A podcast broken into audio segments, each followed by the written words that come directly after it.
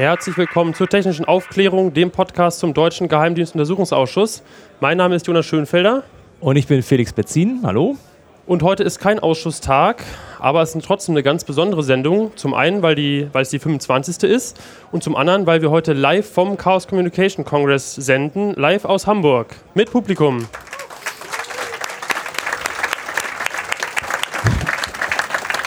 Ja. Auch von mir ein Hallo ans Publikum. Schön, dass ihr alle da seid. Es gibt anscheinend nicht genug äh, Sitzplätze für alle. Ähm, ja, es fühlt sich jetzt toll an, wie, wie, wie äh, das Foyer hier so gefüllt ist. Schön, dass ihr alle da seid und ja, auch äh, Hallo an die Hörer zu Hause, die sich jetzt wundern, was denn das für eine Sendung? Ja, genau, wir haben heute eine kleine Sondersendung live vom Kongress. Ähm, ja, wir haben heute so ein paar Sachen geplant. Ähm, vielleicht, vielleicht mal die Frage in die Runde, wer ist denn Hörer? Uh. Hörerin. Da gehen einige Hände Super, hoch, aber auch okay. nicht alle. Genau, auch nicht alle. Vielleicht sagen wir noch mal kurz, wer wir sind, was wir machen. Mhm. Gut, also ja, wir, ähm, wir machen den Podcast Technische Aufklärung aus dem Geheimdienstuntersuchungsausschuss des Deutschen Bundestages. Das ist ein öffentlicher Ausschuss, den es seit 2014 gibt. Und wir selber sind mit dem Podcast erst seit Juni dabei, Juni in diesen Jahres. Dieses, dieses, Dieses Jahres. Jahres. Und ähm, decken seitdem jede Sitzung ab. Das ähm, sind jetzt mittlerweile ja, heute 25 Folgen. Dabei sind aber auch ein paar Sonderfolgen dabei, wo wir ähm, mit anderen Gästen außerhalb der Sitzung gesprochen haben. Und wir wollen ähm, ja, über das Medium Podcast einfach den Ausschuss anders abdecken. Er wird auch schon über Printmedien abgedeckt, über tolle Blogs, wo wir später noch zu kommen, ähm, die darüber berichten. Und wir selber, ja, uns hat eigentlich was gefehlt, ne? Und, weil uns das Thema hat uns interessiert.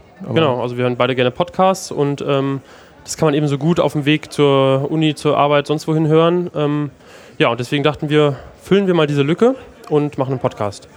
Genau, das glaube ich so grob zum Projekt. Genau, ich hatte vielleicht, ja, davor, ich hatte mal 2014 mal für einen anderen Podcast, wo ich ganz, ganz wenig produziere, am Mikrofon.de äh, Interview mit dem ähm, äh, André Meister. André Meister gemacht im Ausschuss. Es sollte so eine Einmalfolge werden und dann fand ich das Thema selber so spannend und Jonas kam dann irgendwann mit, du äh, Felix, ich studiere eh Journalismus, ähm, lass da mal was machen. Und dann haben wir ein Podcast-Format draus gemacht. So, so viel zur Vorgeschichte für die Hörer, äh, die, oder für die noch nicht Hörer. Gut, dann vielleicht, was haben wir heute vor, Jonas? Richtig, zum einen werden wir gleich erstmal das Team st- vorstellen, beziehungsweise die, die eine Hälfte des Teams. Ähm, dann wollen wir darüber sprechen, was so hinter den Kulissen passiert, was man vielleicht nicht ähm, eben in den Zeitungsartikeln liest oder was wir auch nicht in jeder Folge so ähm, sagen. Also einfach so ein bisschen die, ja, was so die persönlichen Highlights auch sind, was so ähm, in diesem halben Jahr, seitdem wir das jetzt ähm, begleiten, passiert ist. Und dann wollen wir noch ähm, mit einer zweiten Besetzung, die wird dann gleich mal hier oben auf der Bühne wechseln, wollen wir einen Blick in die Medienlandschaft ähm, werfen und schauen, wie so der Untersuchungsausschuss von den Medien äh, oder in den Medien stattfindet. Da haben wir zwei Gäste, sagen wir jetzt auch schon. Also Anna äh, Biselli von netzpolitik.org, die ist ja auch schon öfters zu hören gewesen im Podcast, die wird gleich dann kommen. Und Kai Biermann von Zeit Online sitzt auch schon hier vorne. Ähm, das kommt dann im zweiten Teil der Sendung. Genau. Super, denn ja, begrüßen wir doch mal unsere Gäste, die nicht nur heute unsere Gäste sind, sondern auch wie so oft in unserem äh, Podcast-Format. Da wechselt es ja auch immer, weil auch nicht jedes Mal immer alle da sind. Und ich freue mich heute ganz doll, euch hier begrüßen zu dürfen. Zu meiner Rechten Daniel Lücking. Ähm, Daniel, was machst du? Vielleicht kannst du dich auch noch mal kurz den Hörern und den Gästen, den Live-Gästen vorstellen.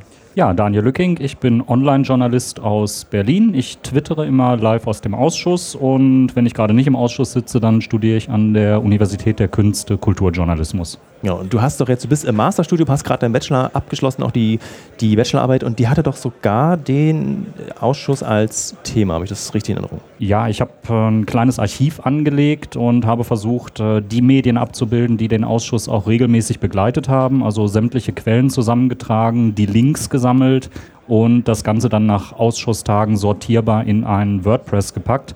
Einfach weil mir aufgefallen ist, dass wir zwar äh, tierisch viele Quellen, zum Beispiel bei Zeit Online haben, die, das, äh, die den Tag NSA-Untersuchungsausschuss tragen, dass aber diese einzelnen Untersuchungsausschusstage kaum irgendwie wiederzufinden sind. Das habe ich versucht zu kompensieren. Also es sind längst noch nicht äh, alle Quellen erfasst. Heise fehlt mir leider noch. Da muss ich mal äh, demnächst ein bisschen mit Fleißarbeit ran. Derzeit steht das Archiv auch auf Stand 15. Oktober, weil erst meine Bachelorarbeit äh, abgeurteilt werden musste. Aber es geht da auch mit weiter und äh, ja, ich bleibe am Thema dran. Sehr schön, toll. Dann Ja, links daneben äh, Stella, Stella Schiffczyk. Was bringt dich so ähm, hierher? Oder beziehungsweise. Ja, ich bin Stella Schiffczyk, ich bin Grafikerin und ich zeichne im NSA-Untersuchungsausschuss die Zeugen, weil die Aufnahme von, also die Bildaufnahme während der Ausschüsse verboten ist. Und ähm, ich wurde indirekt von Netzpolitik angefragt, die immer live aus dem Ausschuss bloggen und ähm, ob ich nicht Lust hätte, dazu zu zeichnen. Da kam eigentlich die Motivation kam mit dem Auftrag. Also ich hatte davor, hatte ich das, muss ich gestehen, nicht auf dem Schirm oder nicht in, in diesem Umfang. Und ähm, ja, jetzt habe ich eigentlich einen Narren daran gefressen und möchte eigentlich das bis zum Schluss mit ähm, grafisch ja, begleiten. Du bist ja schon sogar schon länger dabei als wir. Ähm, seit wann bist du? Seit Tag 1 oder seit wann hast du da? Nein, ich glaube, ähm, da fehlen einige Sitzungen zehn ungefähr. Also ich habe jetzt, glaube ich, 20, 25 Sitzungen begleitet. Du bist aber 2014 eingestiegen, richtig? Genau. Ja, super. Schon seit 2014 dabei. Toll. Nee, 14? Ähm, Lüge ich gerade? Ich glaube, ich lüge. Nein. weil wir gerade bei den Zeichnungen sind. Äh, ja. Du hast ja auch eine Ausstellung im Haus mit ja, den Zeichnungen. Erzähl also die ist jetzt nochmal gewandert. Die ist jetzt an der Garderobe vorne. Also jeder, der seinen Rucksack abgibt oder abholt, könnte sich die anschauen. Ähm, ja, die, die, Illustrationen, also die sind so klein dargestellt, das ist einfach aus grafischen Gründen. Die sind in Wirklichkeit noch deutlich kleiner, weil ich sie auch nicht viel größer sehe wegen des, während des Ausschusses. Sprich, die würden nicht schärfer oder detaillierter werden. Ähm, deswegen habe ich auch das Einleitungsplakat, ist äh, Brandon Bryant, der ist auch als erstes dann noch näher erläutert im darauf folgenden Plakat. Ähm, größer illustriert, aber so, da ist so eine kurze Beschreibung, wie ich zu dem Ausschluss kam, beziehungsweise ja, warum mich das interessiert hat und ja. So. Genau, die einzelnen Zeugen und die Bilder, die du zeichnest, können dort äh, genau. betrachtet werden. Genau, also nur ein ganz kleiner Ausschnitt sind nur neun Zeugen. Das war jetzt erstmal, weil natürlich auch irgendwie noch beschrieben werden muss, wen sehen wir da eigentlich und es ist relativ zeitaufwendig und äh, ja, Chapeau von Netzpolitik, das alles so zusammenzusammeln und von euch habe ich auch einige Informationen. Ähm, ja, die zusammenzutragen, damit es nicht einfach nur ein Fragezeichen ist, sondern auch ein bisschen erläutert wird, wer diese Person ist, die da zu sehen ist. Schön, gut. Ja, danke. Dann, wenn du unseren letzten Gast auch noch vorstellen möchtest. Genau, daneben ist Cebas. Ja, hi. Hallo, herzlich willkommen. ja, ich bin äh, Cebas vom Chaos Computer Club in Berlin und ja, wie bin ich, bin ich da hingekommen? Mein Schwerpunkt beruflich ist halt Informationssicherheit, was sich zusammensetzt aus technischer Sicherheit und organisatorischer Sicherheit. Und da sagten einige Leute aus dem Clubumfeld, das ist doch eigentlich ein Thema für dich, geh doch da mal hin. Das ist ja das, wo du dich mit beschäftigst. Geht ja auch um die Fach- und die Dienstaufsicht und die Erläuterung der technischen Systeme, die zum Einsatz kommen. Und guck mal, ob du da eine gewisse Plausibilität siehst in dem, was äh, dort äh, ja, geäußert wird. Die konnte man bis jetzt noch nicht feststellen, in keinerlei Hinsicht weder äh, was die Fach- und Dienstaufsicht betrifft, noch die technischen Zusammenhänge, die man uns im, im Ausschuss in den öffentlichen Teilen offenlegt. Da sind schon einige äh, Widersprüche, die es noch aufzuklären gilt, wo wir noch einiges, denke ich, vor uns haben werden und auch noch einige, äh, denke ich mal, spannende Gäste erwarten dürfen, die uns im Ausschuss noch begleiten werden. Das ist wohl wahr. Ähm, man kann als geübter Podcast-Hörer dich auch schon kennen. Wo hattest du noch Auftritte? Der ein oder andere wird mich sicherlich schon mal im Chaos-Radio gehört haben zum Thema Chaos macht Schule und zum Thema IT-Security. Genau. Super. Ja. Schön. Gut. Dann kommen wir doch einfach ja, zum nächsten Punkt. Wollen wir ein bisschen über, ähm, über die, ja, was so hinter den Kulissen im Ausschuss passiert reden? Ja. Schön.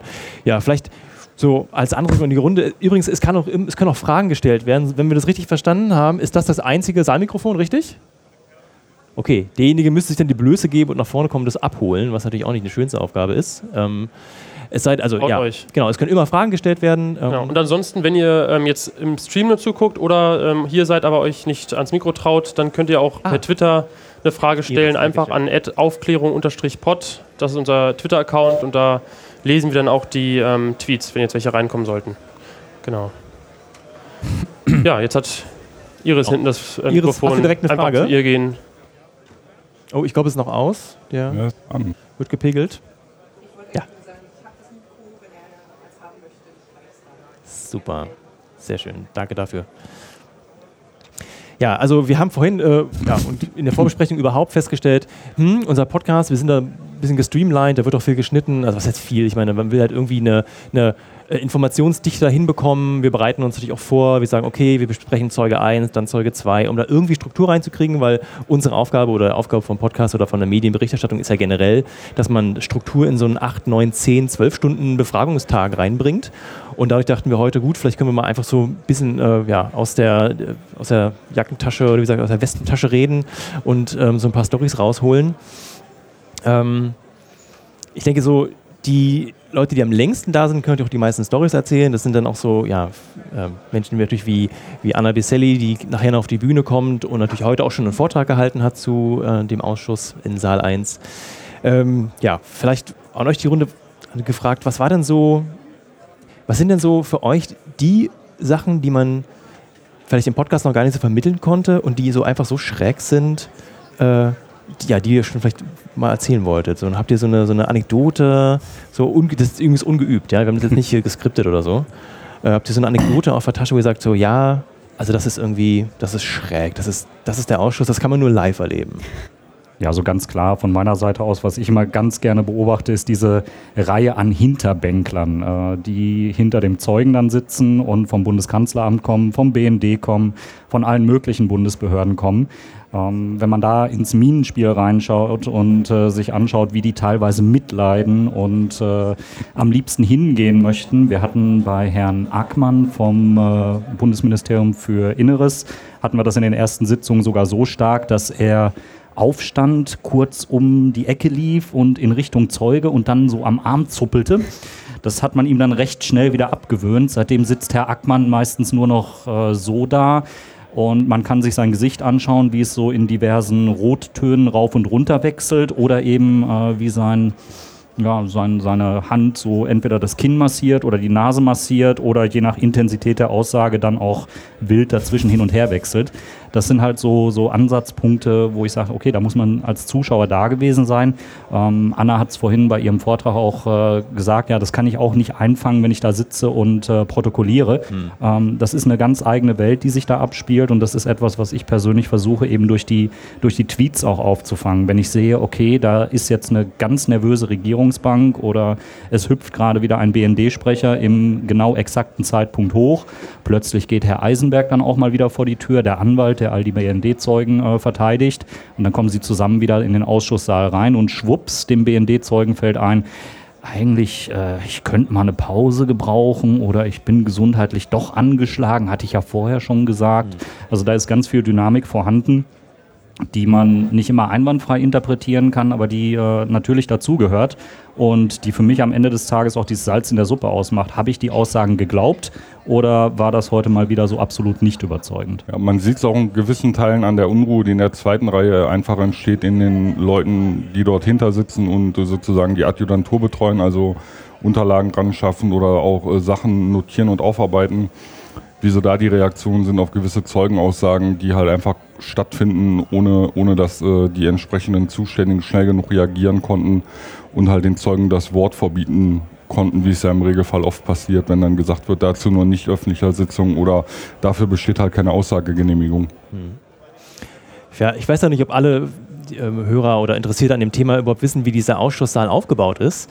Ähm, ich hatte selber auch, als ich meine, zu meiner ersten Sitzung dort war, mehr sowas wie eine Plenarsitzung im Bundestag erwartet. Wir sind ja nicht im Reichstagsgebäude, sondern in einem der Bundestagsgebäude daneben, in einem, ähm, ja, in einem Anhörungssaal. Verhörzimmer? Äh, einem Verhörzimmer, in einem Anhörungssaal mit auch Besuchertribüne. Aber die eigentliche, die eigentliche Anhörung ist, ist, sieht für mich als Laien immer, also wirkte wie eine Gerichtsverhandlung. Also da sitzt wirklich eine, eine ich sag mal, so eine, so eine Bank, die ist aber geschwungen äh, aus, ja, in dem Fall natürlich nicht Richter und Staatsanwalt, sondern ähm, von den Obleuten, also den Vertretern der einzelnen Parteien.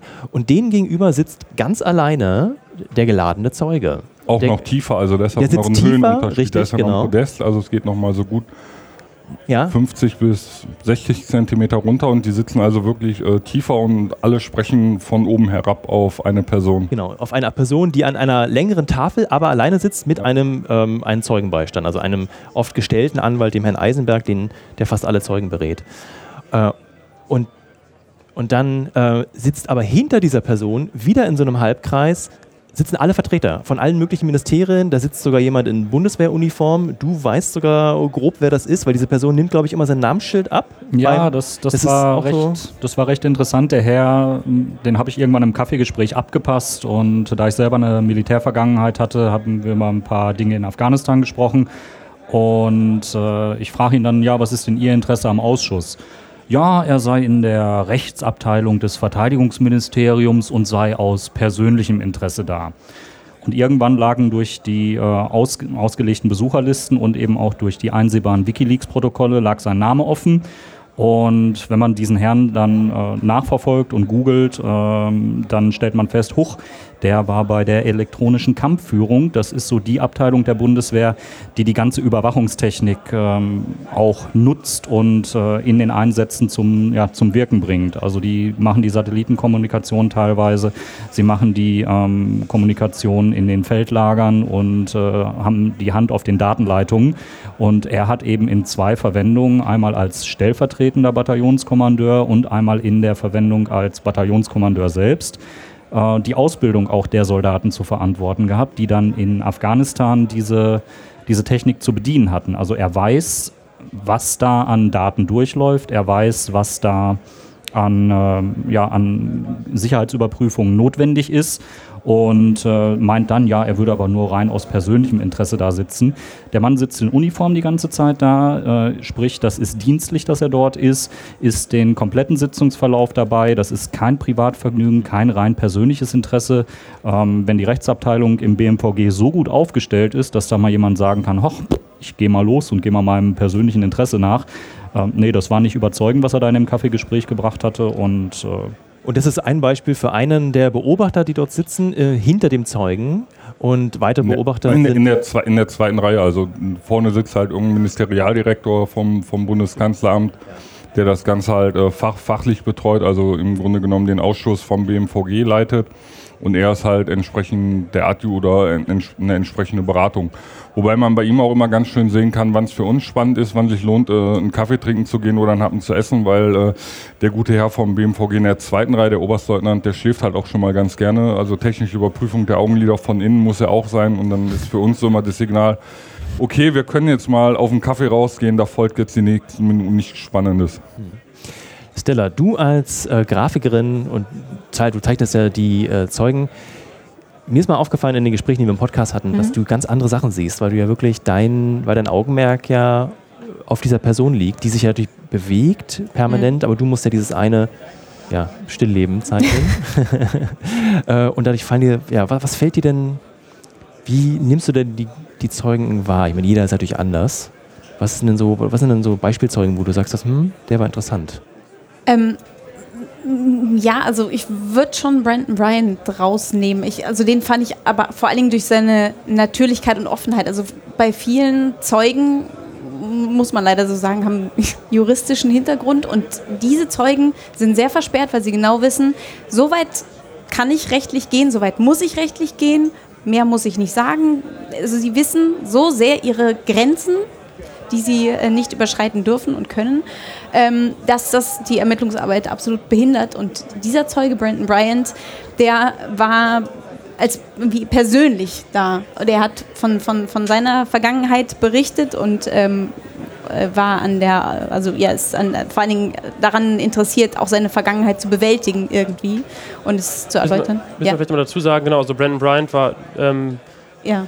Entschuldigung, ich wusste nicht, ob du es noch sagen willst, aber er war ähm, ehemaliger US-Drohnen-Operator. Bei der heißt- US Air Force. Und deswegen hatte ich ihn Genau. auch für die, für die Ausstellung als, diesen, als dieses Deckblatt genommen, weil er für mich eigentlich so sinnbildlich ist. Er ist nicht nur irgendeine, ähm, ja, es gibt da so einen geheimen Krieg, sondern das war wirklich ein Mensch, der gesessen hat und gesagt, ja, ich habe 1600 Menschen erschossen. Und ähm, das war wirklich, man sah die Person und, und der war ähm, ja, ähm, ergriffen und, und, und hat frei von der Seele weg seine sehr subjektive und, und, und dadurch glaubhafte Perspektive vermittelt. Und deswegen finde ich, das war einfach nicht nur irgendeine Zahl oder irgendeine Statistik, sondern dieser Mensch saß da und der ist letzt- letztlich das Produkt von diesem ganzen Ausschuss. Also ich fand's, ähm, ja, also das war, das war wirklich der Zeuge, der, ähm, der hat sich auch im Vornherein und danach ähm, auch, auch jeden, jeder Frage ähm, offen gegenübergestellt. Also man konnte auch draußen im Café sich mit ihm unterhalten. Und ähm, ja, das, das ist selten der Fall. Und die meisten ja. Zeugen, also BND, die könnte man eigentlich fast als Blaupause aufeinanderlegen. Die haben schlecht sitzende Anzüge, äh, Halbglatze und sitzen dann völlig in sich zusammengesackt. Und wenn sie angegriffen werden, auf einmal fangen sie dann an, sich irgendwie abzustützen, wo man weiß, okay, gut, jetzt muss hier gerade durch Körpersprache mir unterstützt werden. Ähm, ich weiß mir gerade nicht zu helfen. Und ja, deswegen fand ich Brandon Bryant den spannendsten, das, das spannendste Objekt zu zeichnen und die anderen, ja, eigentlich steht und fällt das mit dem Anzug. Wir hatten ja äh, viele Zeugen, oder die, der Großteil der Zeugen kommt ja direkt aus dem System heraus. Brandon Bryant, der in seiner Rolle als Drohnenpilot rausgefallen ist und dann in den Ausschuss gebeten wird, das haben wir ja in der jetzigen Phase des Ausschusses eher selten. Ja. Am Anfang gab es Sachverständigenanhörungen, da war das auch nochmal anders, da waren wir aber noch nicht direkt dabei. Ähm, wir hatten ja jetzt aber auch schon, das ist meine Frage dazu, wir hatten ja aber auch schon Zeugen, die offen zugegeben haben, wie ein Einrichtungsleiter, Herr A.N., der offen gesagt hat, äh, auf die, auf, ja. Nee, stopp, das war D.B. Ja, Oder? Also jedenfalls, ich glaube, A.N. hat gesagt, ähm, ja, wissen Sie, Herr Vorsitzender, ich bin verdammt ungern hier. Genau. Weil er wohl gefragt wurde, ob er sich denn wohl so unwohl fühle. Ja, ja äh, ich bin sehr ungern hier. Mhm. Mhm. Und dann würde man nämlich sagen, das kann man, glaube ich, sehen bei solchen ja. Zeugen, ja. weil die wirklich sehr reserviert da sitzen und man sehr wenig an Mimik damit rauskommt. Er hatte auch als einziger Zeuge eine, eine, sehr angenehme Körperspannung die ganze Zeit über gehabt. Also er war sehr relaxed, Brandon Bryant, in, in seiner Aussage. Was auch schön zu sehen war, es konnte ihn halt niemand bremsen in dem, was er sagt, ja. Mhm. Und sagen, das ist jetzt nicht äh, Bestandteil ähm, des Untersuchungsausschusses und es gab auch keinen Eisenberg, der einschreiten konnte, sondern der Mann konnte einfach frei von der Seele erzählen und äh, sich auch Luft machen und äh, Druck ablassen was auch für die, für die Abgeordneten, denke ich mal, eine ganz angenehme Situation war, weil äh, gar nicht erst zur Disposition stand, ob jetzt öffentlich oder nicht öffentlich, was dem Ganzen auch nochmal einen sehr angenehmen, ja, ich sag mal, Gesprächsverlauf halt aufgetragen hat oder zugetragen hat, die wir sonst halt nicht haben, da es sehr oft unterbrochen wird äh, durch Dispute auch, die aufkommen. Einfach zu den Punkten wie bei dem äh, guten ähm, A.N. wo dann halt immer gesagt wird, ja, dazu nur in nicht öffentlicher Sitzung. Hm. Ja, also da wurden wirklich ja. jede Frage beantwortet. Das gab es bis dato nicht. Und um den DB jetzt nicht zu unterschlagen, das war der Zeuge, der dann am, äh, ich glaube, 8. Mai war es diesen Jahres, äh, frisch, fromm, fröhlich, frei von der Leber weg erzählt hat. Ja, das habe ich bei meiner Vernehmung im November 2014 anders erzählt. Heute erzähle ich so das können Sie jetzt gegen mich verwenden oder auch nicht. Ja. Das ist leider in keinem Protokoll festgehalten, zumindest nur im Bundestagsprotokoll. Ähm, Im Netzpolitikprotokoll war es nicht zu finden, aber ähm, in einigen Tweets ist es nachzulesen. Ähm, ich hatte mir dann auch überlegt, nehme ich das in den Artikel mit rein? Haben das noch andere so gehört und auch so wiedergegeben?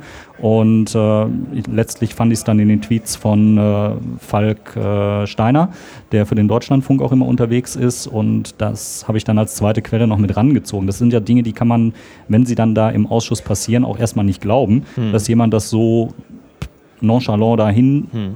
rotzt, sagen wir es mal so. Mhm. Äh, ja, kümmert mich nicht, habe ich anders erzählt, verwende es gegen mich oder auch nicht. Hm. Ähm, ich weiß nicht, wie weit man damit abgeschlossen hat äh, mit der Thematik, wenn man sich dann äh, so quasi auch selbstbelastend äußert. Ne? Wenn das überhaupt auffällt. Ne? Also was ich immer wieder staune, ist die Arbeit der Obleute, die sich wirklich mit den Aktenstudien auf diese Anhörungen äh, Zeugenanhörung vorbereiten, die kramen Aussagen raus von anderen Zeugen, die Vorgesetzte waren von dem jetzigen Geladenen von vor x Jahren und den hat man aber von einem Jahr schon gehört. Ja. Und da hat aber ihr ehemaliger Vorgesetzter hat gesagt, ich zitiere, hier im Ausschuss, und dann so, wow, wo haben die denn diese Aussage noch her? Also da muss man erstmal inhaltlich drauf kommen, das überhaupt in den Protokollen zu suchen, um, es das, um dann dem nächsten Zeugen das vorzuhalten. Weil wie so oft sitzen wir nach acht, neun, zehn Stunden da und haben erstmal eine Beratungssitzung und wir überlegen, wie, wie kriegen wir diese drei, zwei Zeugen jetzt irgendwie, was, hat, was haben die eigentlich alles gesagt? Und jeder schaut in seine Unterlagen rein. Ja. Also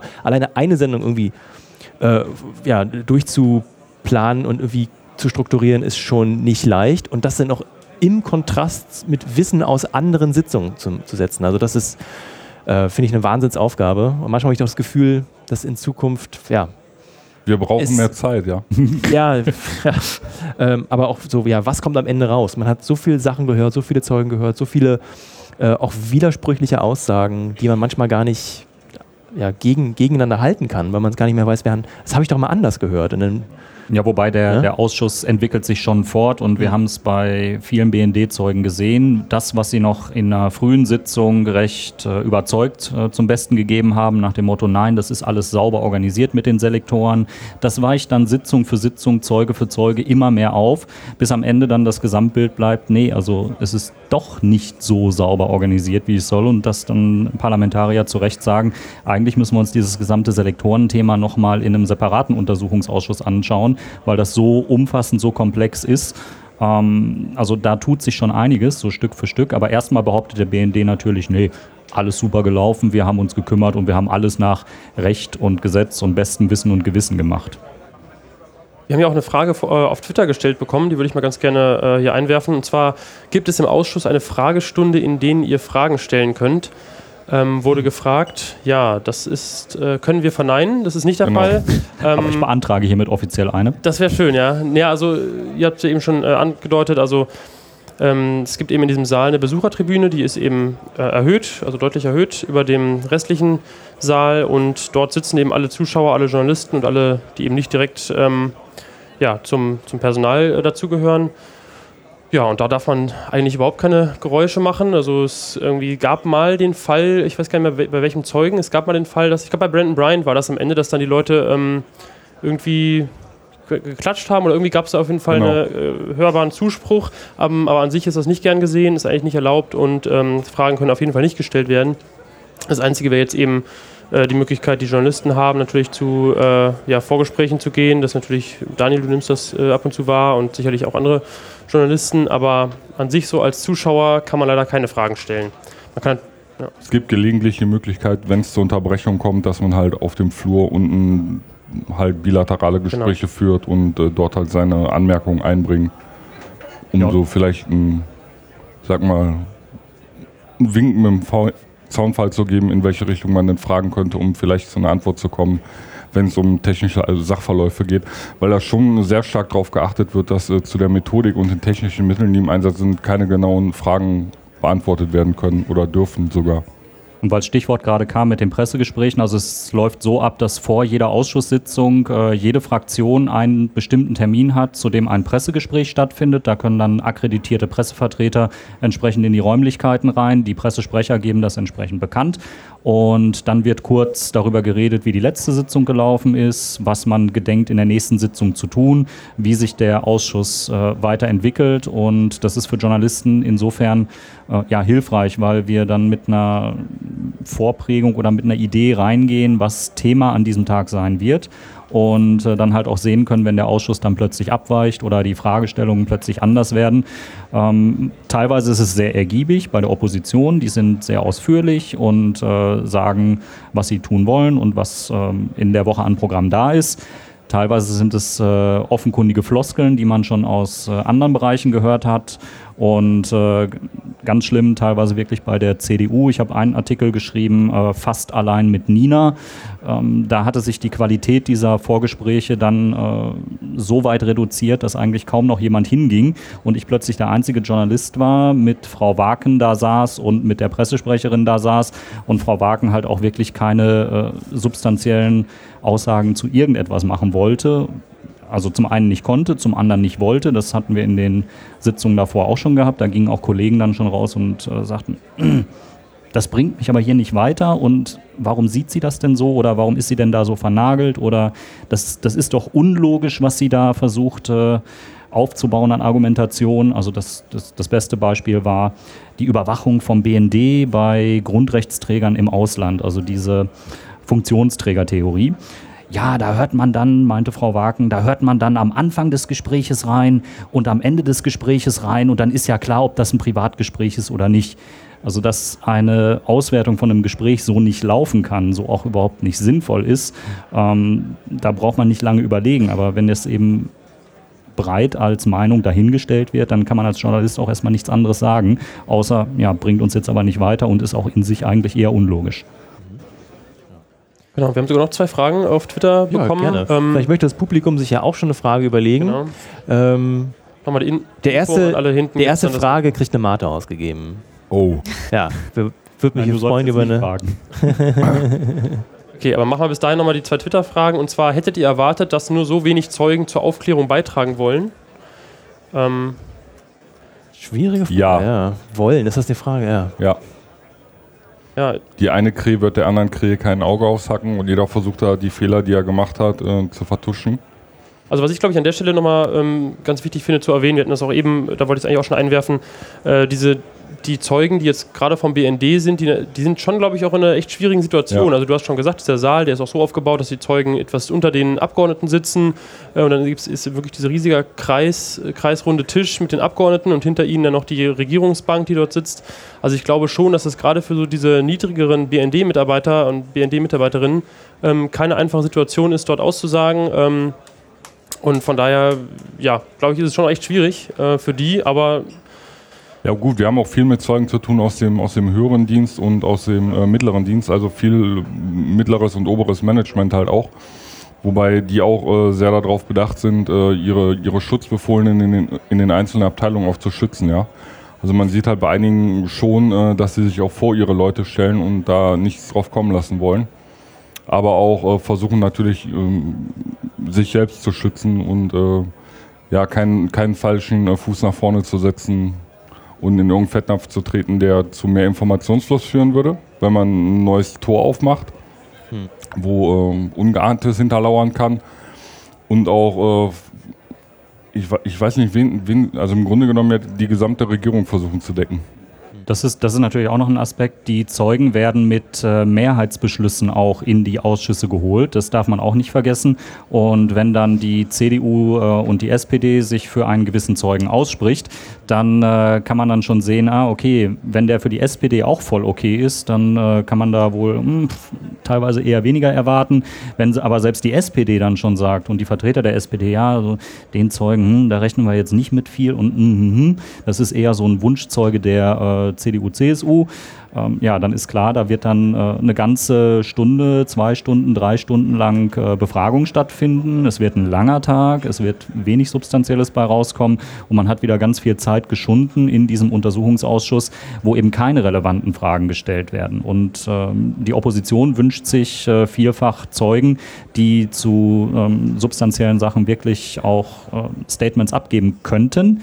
Und das wird dann eben auch versucht über die Ausschussmehrheit und über die Dynamiken, die innerhalb dieser, ja, dieses ähm, parlamentarischen Untersuchungsausschussgesetzes möglich sind, wird das versucht, durch die Regierung eher auszubremsen, sodass sich die Befragungen eher langweilig entwickeln, nicht viel neue Aspekte kommen. Und wenn es dann der Opposition gelingt, noch äh, zwei oder drei Fragen zu stellen, wo die Zeugen sich dann in Widersprüche verstricken, dann kann man selbst aus solchen Zeugen noch was rausholen, aber das ist dann eher selten der Fall. Momentan äh, die Zeugen, die wir jetzt vom Auswärtigen Amt gesehen haben, die waren bisher nicht sehr ergiebig, standen, glaube ich, eher auf der Wunschliste von der CDU und äh, deswegen, also es lohnt sich am Ausschuss dran zu bleiben, aber es sollte auch niemand enttäuscht sein, wenn es dann eine Sitzung ist, wo eher wenig bei rumkommt. Ich denke, das prominenteste Beispiel von Zeugen, auf die sich die Mehrheit nicht einigen kann, ist, braucht man nicht erwähnen, Edward Snowden. Es gibt tatsächlich einen Bewe Beweisbeschluss Z1. Das ist, ich meine, das ist der allererste, ne? die haben mit Z1 angefangen, äh, der allererste Beweisbeschluss, den es überhaupt gab. Und da steht drin, wir wollen einstimmig Edward Snowden als Zeugen vorladen. Genau. Das hat man ganz am Anfang des Ausschusses gemacht, als man, ja, Nachdem die Einsetzung im nachdem die Einsetzung kam. ja, beschlossen wurde und die konstituierende Sitzung stattgefunden Ja. hat, ist das der erste Beschluss, der im Ausschuss gefällt worden ist, halt Edward Snowden in den Ausschuss zu laden und ihn dort auch zu hören. Was Wo ist er? wir warten. ja. Genau, also an ihm liegt es nicht. Äh, So viel können wir sagen. Also er würde gern kommen. Äh, wer heute Annas, Anna Biselis Vortrag gesehen hat in Saal 1, ähm, Genau. da kam ja auch das Zitat von Glenn Greenwald, äh, den wir sicherlich alle aus spätestens aus Citizen 4 kennen, der Journalist, der ihn ähm, exklusiv nun damals ja interviewt hatte mit Lower Poitras zusammen, ähm, der nun dann al- alternativ geladen werden sollte. Vorschlag übrigens nicht der Opposition, sondern der Großen Koalition. Na, wie wäre es denn, nehmen wir lieber den aus der zweiten Reihe, dann brauchen wir den Snowden nicht laden.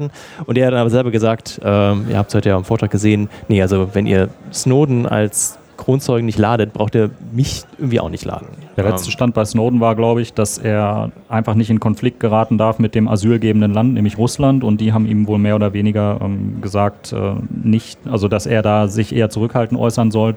Und für seine Anwälte ist es dann insoweit klar, dass äh, nur eine Aussage in Deutschland stattfinden kann und dass eben eine Videovernehmung nicht in Frage kommt.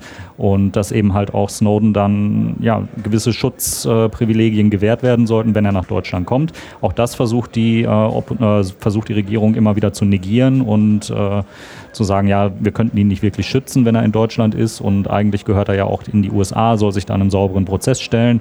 Äh, ich glaube, der Herr Mayer hat sich da von der CDU, CSU immer äh, nett geäußert äh, und dafür plädiert. Ähm, Fakt ist, für Snowden ist es einfach kein Anreiz, hier nach Deutschland zu kommen, wenn er damit sein Asyl in Russland gefährdet und wenn Deutschland nicht bereit ist, ihm äh, ja, hier einen sicheren Aufenthalt zu gewähren. Also wir hätten noch zwei Fragen von Twitter, wollen wir die noch mit reinnehmen? Klar. Äh, also haben Abgeordneten schon mal Kontakt zu euch aufgenommen?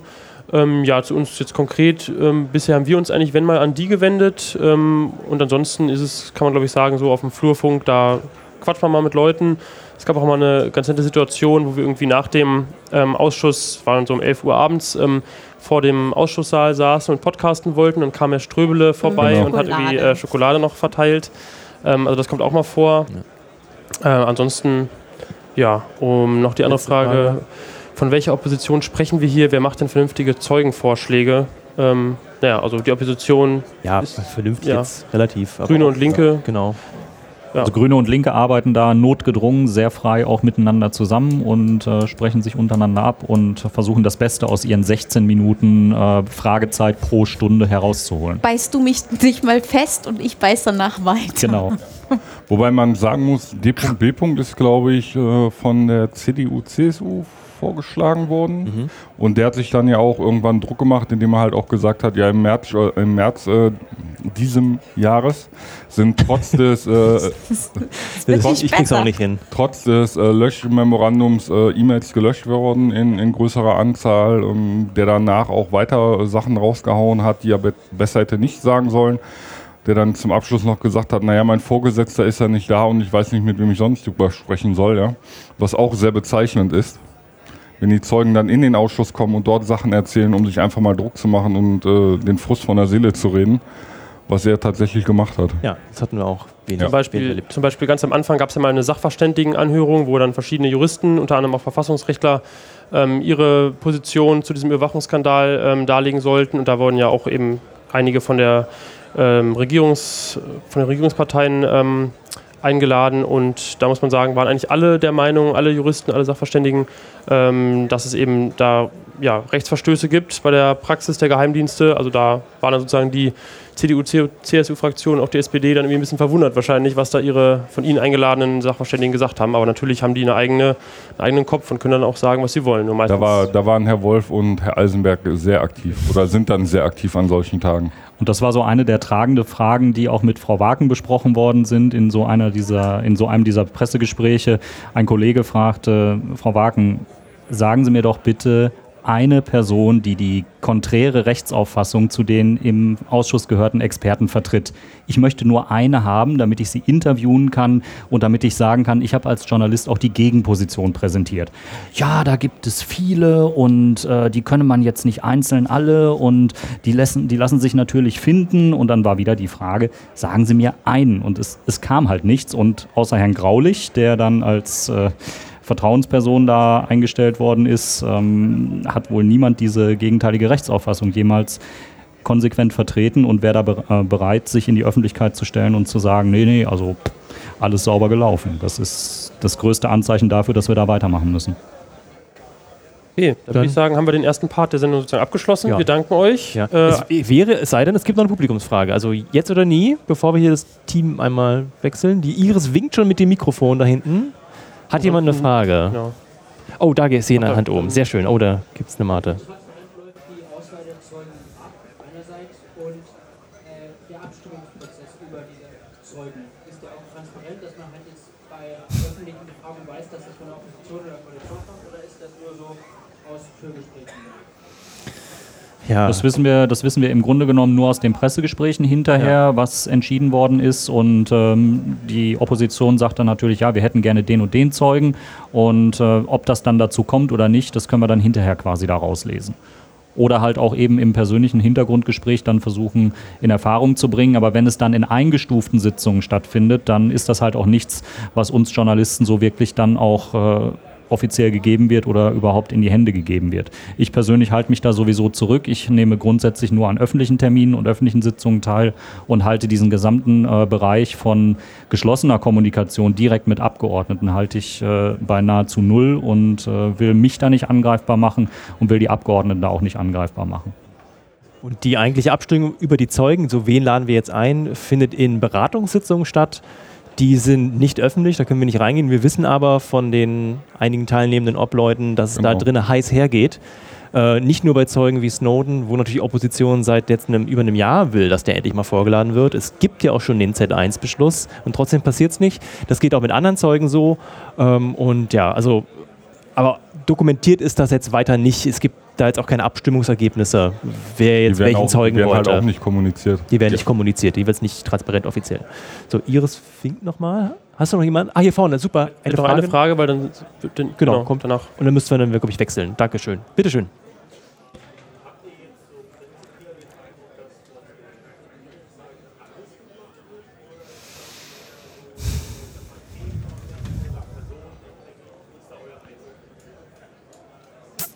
Ja, also sie blocken nicht alles, weil sie nicht alles blocken können. Sie müssen schon einen gewissen Satz an Informationen verfügbar machen, aber sie wissen halt sehr genau, was sie verfügbar machen können. Äh, André Meister hat es in einem seiner Vorträge äh, dargestellt. Die Programme, über die wir im Ausschuss diskutiert haben, wie zum Beispiel Iconal, die sind nur die Spitze des Eisberges und das, was man irgendwie bereit ist, äh, preiszugeben. Und äh, ich glaube, André sprach von insgesamt äh, zehn Programmen, die ähnlich sind wie Iconal und letztendlich äh, hat man aber im Ausschuss nur über Iconal äh, geredet und sobald die Sprache auf Monkey Shoulder kam oder wo, ja, sobald sich der Ausschuss halt quasi ankündigt oder drohte weiterzuentwickeln in Richtung, lasst uns doch mal gucken, was der BND da eventuell mit dem britischen äh, Geheimdienst GCHQ gemacht hat.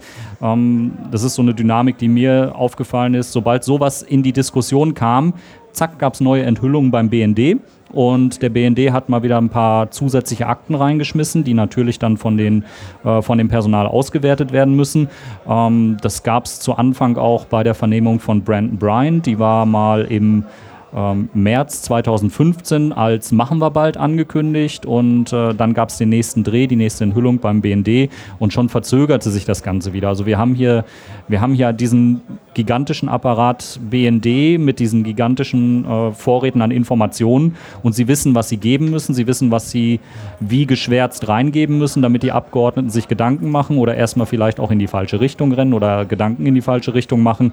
Ähm, es ist ein ziemlich ungleiches Spiel. Ähm, eine Handvoll Ausschussmitarbeiter und ihr Personal gegen äh, 100 Leute beim BND. Ähm, da muss man sehr taktisch vorgehen und sehr genau wissen, nach was man sucht. Ähm, ich ziehe meinen Hut vor der Arbeit der äh, Bundestagsmitarbeiter und auch äh, der Parlamentarier, die da ähm, Großes leisten gegen diese ganze Maschinerie. Ähm, Sand ins Getriebe werfen, immer dranbleiben und äh, versuchen da eine Aufklärung hinzubekommen. Okay, Dann, dann ja. würde ich sagen, machen wir einen fliegen Wech- fliegenden Wechsel. Besten Vielen Dank. Schön, dass ihr da wart. Einmal Sehr. Applaus für die drei. Sendung. Schönen Abend. Genau. So, dann ja, wechseln wir jetzt und genau, zu Teil 2. Anna und Kai kommen auf die Bühne bitte. So, ich glaube, ich bin runtergedreht. Genau, Felix ist So, jetzt, zu hören. ich bin nicht mehr, jetzt bin ich wieder da. Super. Wir können ja schon mal, während Damit, ihr genau. euch, euch Ein- setzt. Ja, oder auch ein direkt ein herzliches Willkommen an unsere beiden Gäste. Äh, wir zur Linken begrüße ich und ich freue mich sehr, dass sie da ist. Anna Biselli von netzpolitik.org.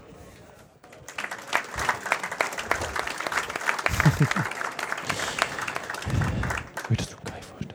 Genau, und danach, daneben äh, Kai Biermann. Kai Biermann ist Redakteur bei Zeit, bei Zeit Online, ähm, Autor verschiedener Bücher, zuletzt ein Buch namens Drohnen, Chancen und Risiken einer neuen Technik, heißt es, glaube ich. Ähm, Zusammen Genau. mit Thomas Wiegold. genau, mit, zusammen mit Thomas Wiegold und auch beim Neusprech-Blog und Neusprech-Funk zu lesen und zu hören. Zusammen mit Maha.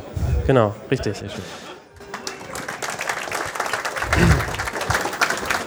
Ja, damit ja, herzlich willkommen zu Teil 2 des Podcasts. Hier haben wir, wie angekündigt, äh, vor einmal ähm, ja, das, das, diese Dreierkonstellation von äh, kleinem Podcast, der spät eingestiegen ist, über netzpolitik.org als Blog. Ich lasse jetzt mal das Klein oder Groß als Wertung aus, äh, die sich mit dem Thema an, seit Anfang an beschäftigen und dann äh, stellvertretend für das große Medienhaus oder die großen etablierten Medien, äh, den Kai, Kai Biermann, und ähm, ja, wir probieren heute so der Frage nachzugehen, ähm, ja, die Grenzen der Berichterstattung äh, und auch Hörer-Leser-Feedback, welche Reichweite, wie kommt man, ja, wie kommt man mit diesem Ausschuss als Thema über die verschiedenen Kanäle bei dem Publikum an. Und da hat, denke ich, jeder einzelne von uns, Podcast, Blog und Zeit Online, jetzt nicht als Blog, sondern als äh, ja, Online-Medium, größeres, ähm, von einem Printmedium abstammendes Medium. Ähm, ja, jeder hat da andere Erfahrungen sicherlich gesammelt und da wollen wir heute ein bisschen Licht ins Dunkel bringen. Ähm, ja, vielleicht, Anna, wer dich noch nicht kennt, ähm, haben wir vielleicht nicht alle auch den Vortrag gesehen. Möchtest du vielleicht noch mal kurz was jo. zu dir sagen? Okay, ich bin Anna, ich arbeite bei Netzpolitik.org und seit André im Urlaub ist und sich die Sonne auf den Bauch scheinen lässt, mache ich die Live-Blogs. Genau, wahrscheinlich bis er wieder da ist und dann schauen wir mal. Genau, also André, André Meister, dein Kollege, ähm, der am Anfang den Live-Blog geschrieben hatte und du hast, glaube ich, ein paar Mal vertreten zwischendurch, wie auch andere, und hast jetzt übernommen für ihn. Sehr schön. Ähm, ja, Kai, du wurdest ja vom Jonas so schön vorgestellt. Ähm, du bist auch im Ausschuss, das wissen vielleicht auch nicht viele. Da sitzen nicht nur äh, die Podcaster und äh, die Blogger, sondern da sitzen natürlich auch viele der etablierten Medien. Und dazu gehört auch der Kai. Vielleicht noch ein paar Worte zu dir, von dir selbst. Wie, ja, wie lange machst du das schon? Du bist auch länger dabei als Seit es den Ausschuss gibt, ja. Seit es den Ausschuss gibt? Mhm. Ähm, meine Hochachtung übrigens, den Job möchte ich nicht machen. Mhm. ich glaube, es ist kein Geheimnis, dass auch du das Protokoll liest für deine eigenen Berichte, richtig? Von Anna und Frank. Ja, ja. Mhm. Ähm, also, nee, also das vom, zum Verständnis, ich, ich gehe da mit einem ganz anderen Ansatz hin. Ne? Ich gehe da hin und kann mir das anhören ähm, und entscheide meist mittendrin oder schon Tage vorher, was ich dazu mache, ob ich überhaupt was mache, äh, ob ich nichts mache und es mir nur aus Interesse anhöre. Die müssen die ganze Zeit schreiben. Die ganze Zeit. Ja, wir haben es uns ja selber ausgesucht. Ja. Ich finde es toll. Die wird sprechen. Mhm. Kai, wie war denn so bei euch äh, in der Redaktion, ähm, als der Ausschuss eingesetzt wurde, so die gab es eine Diskussion, ähm, ob man da hingeht oder war das sozusagen von Anfang an klar, da werden wir jetzt vermehrt ähm, jemanden hinschicken? Kannst also, du darüber was erzählen? Dass wir hingehen, war klar. Es, ist, also es gab in der Geschichte der Bundesrepublik erst einen Untersuchungsausschuss zum Thema Bundesnachrichtendienst. Dass der zweite dazu kam, dass es ein wirklich auch zu diesem Zeitpunkt schon sehr, sehr großer Skandal war, wo klar war, da werden sehr wichtige Dinge verhandelt, auch für unseren künftigen Umgang mit Geheimdiensten und Geheimnissen. Also es war klar, da wird jemand hingehen, auch einen längeren Zeitraum. Ähm, da ich mich mit dem Thema schon beschäftigt hatte und mich auch freiwillig meldete, hieß es ja auch viel Spaß. Ähm, und wir hatten es im Vorgespräch kurz, wir hatten auch kurz die Diskussion in der Redaktion, sollen wir da einen Blog aufsetzen? Also sollen wir live jede Sitzung begleiten und eine Dokumentationspflicht wahrnehmen? Ähm, und der Gedanke war bestechend, aber es ist, so seltsam das klingen mag, für so ein Medium für uns nicht leistbar. Ähm, daher habe ich so große Hochachtung vor dieser Leistung, ähm, die da ein Blog übernimmt, ähm, weil, naja, meine Arbeit ist, muss refinanziert werden. Ne? Wir sind ein Unternehmen, was Gewinn machen muss, sonst gibt es das nicht mehr, relativ zügig. Ähm, und das ist sehr, sehr teuer, wenn man sich das vorstellt. Also diese Arbeitskraft ähm, aufzubringen. Vor allem ist es ja nicht nur die Arbeitskraft, die das in dem Moment macht, sondern im Endeffekt verbringen wir stundenlang damit, das vorzubereiten und das nachzubereiten. Also ich glaube, so von den, sag ich mal, wenn so eine Sitzung zwölf Stunden geht, dann sitzt man da noch mindestens acht Stunden extra dran. Also das ist ja im Endeffekt drei Arbeitstage die Woche für mehr oder weniger einen Tag Sitzung. Genau, und ich bearbeite halt viele Themen. Ne? Also ich bin nicht zuständig nur für zwei, drei Themen, sondern wie alle bei uns oder alle Redakteure in Medien, also ich bin hier die Medien, ne? hallo, ähm, äh, auch aka Lügenpresse. Ähm, jeder von uns hat einen ganzen Strauß von Themen, für die er so als intern zuständig oder Experte oder was auch immer gilt und um die er sich kümmern muss. Und da ist so ein Ausschuss, so umfangreich das im Einzelnen ist, nur eins davon. Und das macht es natürlich auch so ein bisschen schwierig, deswegen fehle ich auch manchmal. Also ich bin nicht wirklich bei allen Sitzungen. Ich war bei sehr vielen Sitzungen, äh, mindestens zwei Drittel der bisherigen Sitzungen, aber nicht bei allen. Manchmal geht es einfach nicht. Das sind andere Themen, die sind dann wichtiger. Also wo es heißt, was hast du denn da in deinem Ausschuss diese Woche? Ist das so spannend? Müssen wir dahin? Wenn ich dann sage, ich würde schon gern, aber ja, ich sehe ein, da ist jetzt irgendwie so ein Attentäter in Paris. Na gut, dann ist das eben mein Thema. Das finde ich generell spannend. Also jetzt im Vergleich bei euch beiden. Ähm, Anna, ihr habt euch ja bei Netzpolitik auch darauf festgelegt, einer muss hingehen. Okay, André ist jetzt weg, also macht Anna das, völlig klar. Du bist jetzt also eingeplant. Natürlich hast du auch, würdest wahrscheinlich über andere Themen gerne schreiben und kommst nur nicht dazu. Äh, und, und ja, also bei euch ist schon so klar, dass die Anna, das ist dein Thema, du deckst das 100% ab. Richtig, und im Prinzip habe ich dann einfach donnerstags mein Privatleben abgeschafft, weil im Endeffekt geht die Sitzung immer bis nachts um 12, zum Teil zumindest ziemlich oft. Und ich glaube, es ist auch eine Art von Luxus, die wir uns leisten können, zu sagen, wir machen das einfach, weil wir das wichtig finden und weil wir finden, das sollte mehr in die Öffentlichkeit und nicht, weil es jetzt irgendwelche Klickzahlen generiert oder sonst irgendeinen, sage ich mal, finanziellen Gewinn bringt, sondern einfach nur, weil wir es wichtig finden. Und das hat so ein bisschen aus diesem Prinzip heraus angefangen und wir wussten ja auch nicht, wie entwickelt sich das, interessiert das überhaupt jemanden? Können wir quasi über so eine extrem lange Zeitspanne sowas aufrechterhalten, dass da überhaupt eine Aufmerksamkeit für da ist oder machen wir das dann im Endeffekt so, wenn es Papier wäre, für, für toten Baum im Endeffekt?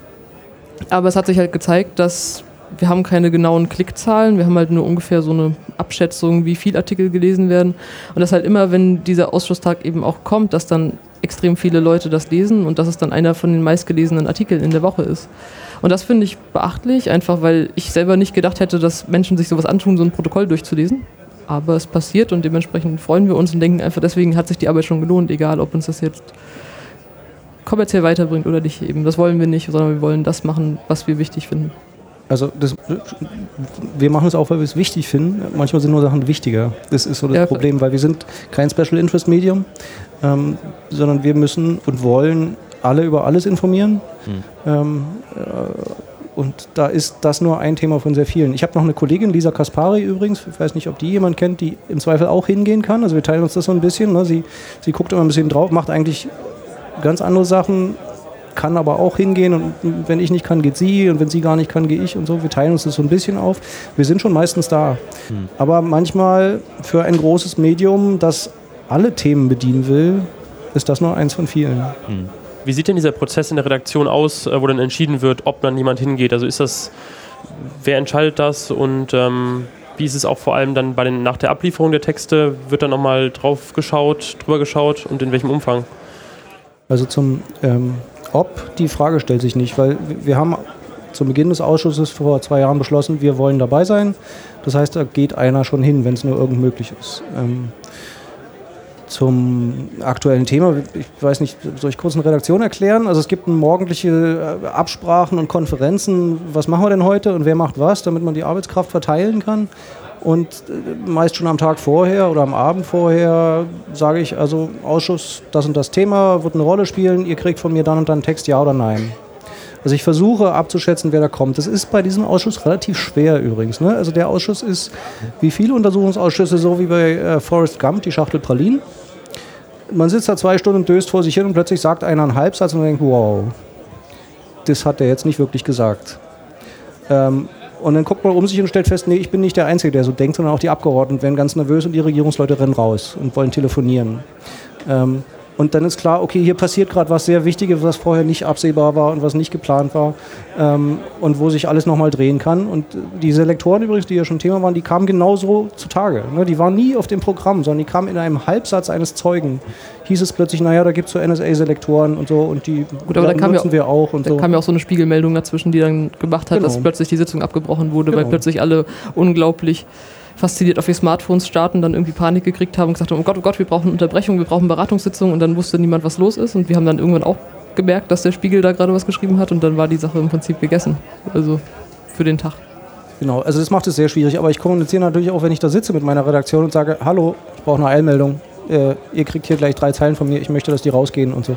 Also das passiert. Hm jederzeit. Das wäre gleich meine nächste Frage gewesen ähm, bei den Texten. Also ich weiß es bei euch so aus der Redaktion, du musst nicht durch eine wahnsinnige Hierarchie durch, Anna, um so einen Text jetzt äh, publizieren zu dürfen. Ich glaube, das geht bei euch recht mit flachen Hierarchien.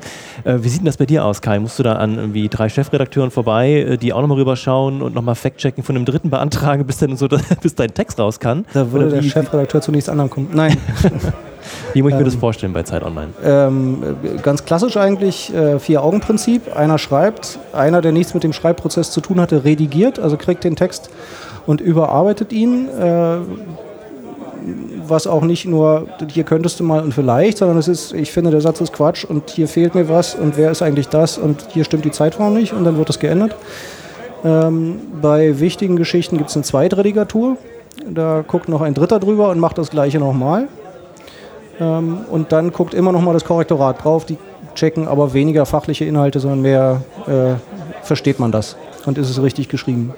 Dann geht es zum Chef vom Dienst, der checkt nur noch mal, gibt die Überschriften Sinn und ist die irgendwie so, dass sie jemand lesen mag und ist da ein Bild dran und ähm, ist der Texteinstieg so, dass da jemand das auch lesen mag und dann geht es auf die Seite. Hattest du denn schon mal ähm, einen Text zu einer Sitzung, wo du sagst, also ich fand das Thema jetzt schon wichtig, ja, da kam was Neues raus oder das mit den Selektoren und so ein Chefredakteur sagt, ja, also komm, das mit den Selektoren, das hat man jetzt schon dreimal, versteht eh keiner, wir machen hier lieber Paris, ja. Also vergiss den Chefredakteur. Ähm, wir, sind ja schon ein relativ großer Laden. Ne? Und ähm, der Chefredakteur ist im, im Produktionsalltag oder Nachrichtenalltag eigentlich nicht, hat, ist, das ist nicht sein Job. Das ist einfach nicht sein Job. Dafür gibt es andere Leute und andere Hierarchieebenen. Ähm, nein, also ich kommuniziere in erster Linie mit meinem Ressortleiter, ähm, mit den Chefs vom Dienst, die sozusagen das Tagesgeschäft managen. Und ähm, dem, im Zweifel der stellvertretenden Chef, ähm, ähm, äh, Chefredakteuren, die, wovon immer einer fürs Tagesgeschäft zuständig ist. Kam es da schon mal vor, dass man gesagt hat, ja, sorry, für Nein. den ESA-Ausschuss haben wir jetzt irgendwie keinen Platz mehr auf der Seite. Nein, weil das gibt es ja im Internet nicht. Im Internet gibt es kein Platzproblem. Wir sind keine Zeitung. Wir, wir bedrucken nicht Papier, was endlich ist, sondern äh, da ist immer Platz.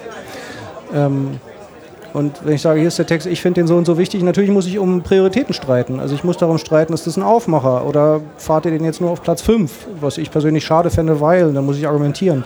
Aber das ist völlig normal. Also ich muss dann mein Thema auch vertreten und verkaufen, sozusagen in Konkurrenz zu anderen Themen und sagen, ich finde aus den und den Gründen, auch wenn ich sehe, was ihr sonst so habt und was hier noch passiert, finde ich das wichtig, weil, und ich erkläre das auch im Text und so. Und ja, aber das ist ein völlig normaler Prozess. Anna hat jetzt vorhin schon gesagt, dass ähm, bei Netz dass bei netzpolitik.org ähm, das Thema recht gut läuft, also dass ihr dann sehr viele Klicks ähm, habt. Wie sieht das bei Zeit Online aus? Laufen da die Artikel auch gut oder kannst du dafür sogar Klickzahlen sagen, wie viele Leute das lesen oder anklicken? Ja, äh, könnte ich, aber du kannst ja kein Bild davon machen, weil du musst es ja ins, in, in, in, ins Verhältnis setzen zu den Klickzahlen, die wir sonst mit einzelnen Texten und Themen haben und so. Finde ich irrelevant. Relevant finde ich, ähm, und ich glaube, die Beobachtung können andere Medien bestätigen, dass es nachlässt. Leider. Zu meinem persönlichen äh, äh, Leidwesen, die Aufmerksamkeit war am Anfang viel, viel höher für das Thema des Ausschusses, für die, den Bundesnachrichtendienst, Snowden, alles, was damit zusammenhing, NSA. Ähm, und inzwischen hat das stark nachgelassen. Ähm, ich, ich, bin, ich möchte nicht von Gewöhnung sprechen, ähm, weil ich finde, an gewisse Sachen sollte man sich nicht gewöhnen. Ne? Ähm, Ich glaube es hängt auch ein bisschen mit den Zeugen an sich zusammen, weil wenn du, sag ich mal, berühmtere Zeugen hast oder Zeugen, die in der Hierarchie weiter oben sind, ich meine, wenn du da einen BND-Präsidenten sitzen hast, hast du ja selber gesehen, dass plötzlich irgendwie ganz viele Journalisten da sind. Im Gegensatz zu, wenn du jetzt irgendeinen Abteilungsleiter aus dem Auswärtigen Amt da sitzen hast, der sowieso quasi nur als, ja, so irgendwie dahingesetzt wurde und eh nicht sagen kann, was von Anfang an klar ist, dann ist es klar, dass viele einfach nicht hingehen und auch die Aufmerksamkeit vielleicht nicht so hoch ist. ja, Und ich denke vielleicht, wenn wir dann irgendwann Mutti kriegen oder wenn wir dann irgendwann de Maizière wieder als Zeugen hat, dass dann auch, sage ich mal, ein besserer Bezug für eben die Medienkonsumentin irgendwie da ist, um dann so einen Anschluss zu kriegen, was, glaube ich, schwierig ist, wenn jemand aus dem Auswärtigen Amt über Völkerrecht redet, weil finde, also ich, ich sehe da für mich den Anspruch, da muss ich halt besser erklären, warum es wichtig ist. Ne? Also dann muss ich im Text erklären, warum muss man das lesen, warum ist es wichtig, sich mit diesem Ausschuss zu beschäftigen und so. Und äh, ein Beispiel, ich habe mehrere Leute versucht zu überreden, geht doch hin, guckt euch an, es ist spannend, es ist wichtig, ihr seht Demokratie live, ihr könnt zusehen, wie Geheimnisse verhandelt werden und so. Und ein Bekannter von mir ist mal hingegangen und hat hinter sich furchtbar bei mir beschwert. Es sei ja stinklangweilig, unglaublich. Und wie, also ich, ich hätte ja wohl eine Macke. Ähm, und natürlich, da werden wahnsinnig trockene Dinge behandelt, sehr oft. Ne? Und es geht um juristische Feinheiten, wo kaum noch einer durchsteigt und wo selbst von denen da oben auf der Bühne längst nicht mehr alle mitkommen, auch wenn sie sich lange damit beschäftigt haben und so. Und trotzdem ist es wichtig. Man sieht da Demokratie beim Wachsen zu, ja, und beim, beim Verhandeln von, wie wollen wir mit bestimmten Dingen umgehen, eben mit Geheimdiensten und mit Überwachung. Ähm, aber ja, es ist schwer, wenn man da in diesem Ausschuss selber sitzt und in dieser Mühle und in diesem, dieser Flut von Informationen diese Wichtigkeit zu sehen. Aber das ist halt mein Job als Journalist, das zu übersetzen ähm, und zu erklären, warum es wichtig ist. Wir sind jetzt äh, zeitlich schon relativ fortgeschritten, beziehungsweise haben weniger Zeit, als, ich, als wir dachten. Ähm, deswegen vielleicht nochmal so die persönliche Frage. Ähm, habt ihr beide ein Highlight oder irgendwie eine Erkenntnis, die für euch ähm, so hängen geblieben ist, die euch sofort ein, einfällt? Das hat der Ausschuss so gebracht. Und ähm, deswegen sitze ich auch da drin. Kann man das so an einem Punkt festmachen? Ich glaube, der wichtigste Punkt für mich ist, dass auch öffentlich klar geworden ist, dass es nicht nur irgendwie darum geht, dass die NSA irgendwie in Deutschland spioniert, sondern eben, dass mittlerweile einfach glasglas klar ist, dass der BND genauso viel Dreck am Stecken hat und das ist, glaube ich, auch das, womit es irgendwo weitergehen wird. Das heißt, irgendwie dieser Ausschuss wird nicht das Ende von irgendeiner Aufklärung in Richtung des BND sein. Und das ist, glaube ich, so ein bisschen der zentrale Punkt, den wir in den letzten anderthalb Jahren gesehen haben. Ich finde, dass ähm, es sehr seltene Gelegenheiten gibt, auch in einer offenen Demokratie, wie wir es sind, so gründlich in so verschlossene Bereiche zu schauen. Ähm, Regierungsarbeit, wie funktioniert eigentlich dieses Kanzleramt? Das war vor diesem Ausschuss, glaube ich, sehr vielen nicht klar und Geheimdienstarbeit. Wie funktionieren Geheimdienste? Wie denken die? Also allein da zu sitzen und sich das ist von den Herren in den schlecht sitzenden grauen Anzügen, die haben alle graue Anzüge, ne? ähm, erklären zu lassen, wie die denken, ist für mich eine völlig neue Welt, die sich da öffnet und an die ich so nicht herangekommen wäre. Klar rede ich als Journalist mit vielen Leuten und auch im Hintergrund und nicht öffentlich und das dürfen sie jetzt aber nicht schreiben und so, aber ein Verständnis dafür zu kriegen, was das so für Leute sind und warum die so handeln, wie sie handeln und so, das verdanken wir diesem Ausschuss. Ja. Gut. Okay. Ja, dann im Anbetracht der Zeit bedanken wir uns auch bei euch. Danke für die Einladung. Danke, dass ihr da seid. Ich denke auch, wir sind noch ansprechbar, falls es noch Fragen äh, unter vier Augen gibt, nicht direkt ins Mikrofon. Äh, haben wir eine Publikumsfrage übergangen? Weil wenn nicht, müssten wir jetzt. Ah, hinten, es gibt eine. Komm, die lassen wir noch zu, Jonas. Hier. Ja. Super. Dann bitteschön. Hallo. Ja, ähm, es gibt doch diese Bundestagsprotokolle. Werden die nach Abschluss ähm, veröffentlicht? Und wenn ja, dann nur die öffentlichen oder auch die nicht öffentlichen? Nur die öffentlichen und der Ausschuss hat, also, Entschuldige, der Ausschuss hat vereinbart, ähm, dass immer erst, wenn ein Thema abgeschlossen ist, also Thema zum Beispiel Selektoren oder Thema geheimer Krieg, dann werden die Protokolle veröffentlicht. Wikileaks ist da ein bisschen ihnen zuvorgekommen ne, und hat einen Großteil der Protokolle inzwischen öffentlich gemacht. Man kann die also bei Wikileaks nachgucken, aber auch nur die öffentlichen Protokolle der öffentlichen Sitzung, nicht die der eingestuften, also der geheimen. Okay, dann ähm, sind wir am Ende angelangt. Genau. Wir danken euch auf jeden Fall allen fürs Zuhören ähm, und dafür, dass ihr hergekommen seid. Wir danken außerdem Udo und Thomas für ja, Spenden. Genau, Spenden der letzten Woche. Dankeschön dafür. Und ja, wir freuen uns immer wieder über Spenden. Wir sind nicht finanziert. Wir ja, machen das so in unserer Freizeit. Also, danke allen Flatterern und Spendern. Genau. Ja, danke auch für iTunes-Bewertungen, die wir jetzt erhalten haben. Ähm, danke Daniel. Daniel ist auch irgendwo hier. Da vorne sitzt er. Der hat äh, zwei Folgen äh, mal gemacht, äh, indem er österreichische Personen oder ja, die, die, die, Situation in Österreich beleuchtet hat. Vielen Dank dafür. Daniel Messner, Dankeschön. Genau. Und ähm, ansonsten würde ich sagen, war es das. Vielleicht noch zwei Programmtipps. Äh, und zwar gibt es zum einen, ja gut, zum einen gab es eben Annas Vortrag, den, den sie heute schon gehalten hat. Und den gibt es natürlich auch als Aufzeichnung. Das heißt, äh, das ist auf jeden Fall eine Empfehlung. Wenn ihr den nicht gesehen habt, schaut euch den später an. Genau, und an Tag 3 gibt es äh, Grundrechte gelten nicht im Weltraum. Eine, nennen wir es jetzt szenische Lesung, Anna? Ja, können okay, wir ist eine szenische Lesung mit Originalprotokollen aus dem Ausschuss. Naja, unsere Protokolle. Unsere Originalprotokolle kennen wir ja nicht. Stimmt, die Original kennen wir nicht. Ähm, indem wir ja, Szenen anhand echter Protokolle nachspielen und die Dialoge, die sich da entfalten, sind alle echt und äh, unfassbar. Ähm, ich bin eine der Stimmen, die da mitlesen darf. Anna ist eine andere. Und äh, dann haben wir noch Zebas und Konstanze Kurz. Dazu laden wir euch ganz herzlich ein am Tag 3, äh, ziemlich spät in der Nacht. Äh, den Saal habe ich jetzt, 15, glaube ich. den Saal habe ich jetzt gerade nicht. Saal zwei. äh, Findet Saal im zwei. Fahrplan.